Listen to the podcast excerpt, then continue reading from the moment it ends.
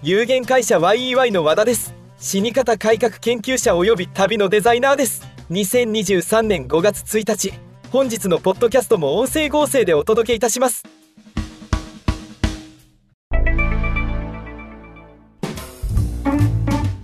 お葬式に忖度はあるの？お葬式には個人やその家族に対する敬意や配慮が求められる場面がありますが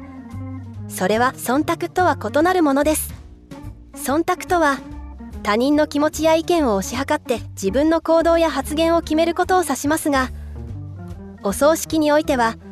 個人やその家族の意向や感情を尊重し適切な行動をとることが大切です。例えば個人の信仰や文化的背景に合わせた葬儀の形式や服装適切な弔辞やお悔やみの言葉を述べることが求められます。また葬儀や告別式でのマナーや礼儀参列者としての振る舞いも重要です。ただし個人やその家族が異なる価値観や信念を持っている場合にはそれを尊重することが求められます。個々人が適切な行動をとるためには個人やその家族との関係性やコミュニケーションの中でその人たちの意向や感情を理解し適切な行動をとることが必要です。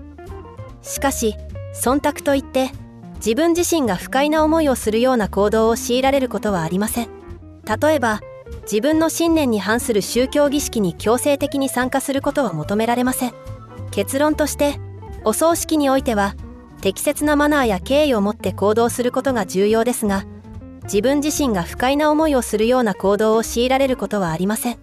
本日お届けした内容はチャット GPT による回答でした。ご清聴ありがとうございました。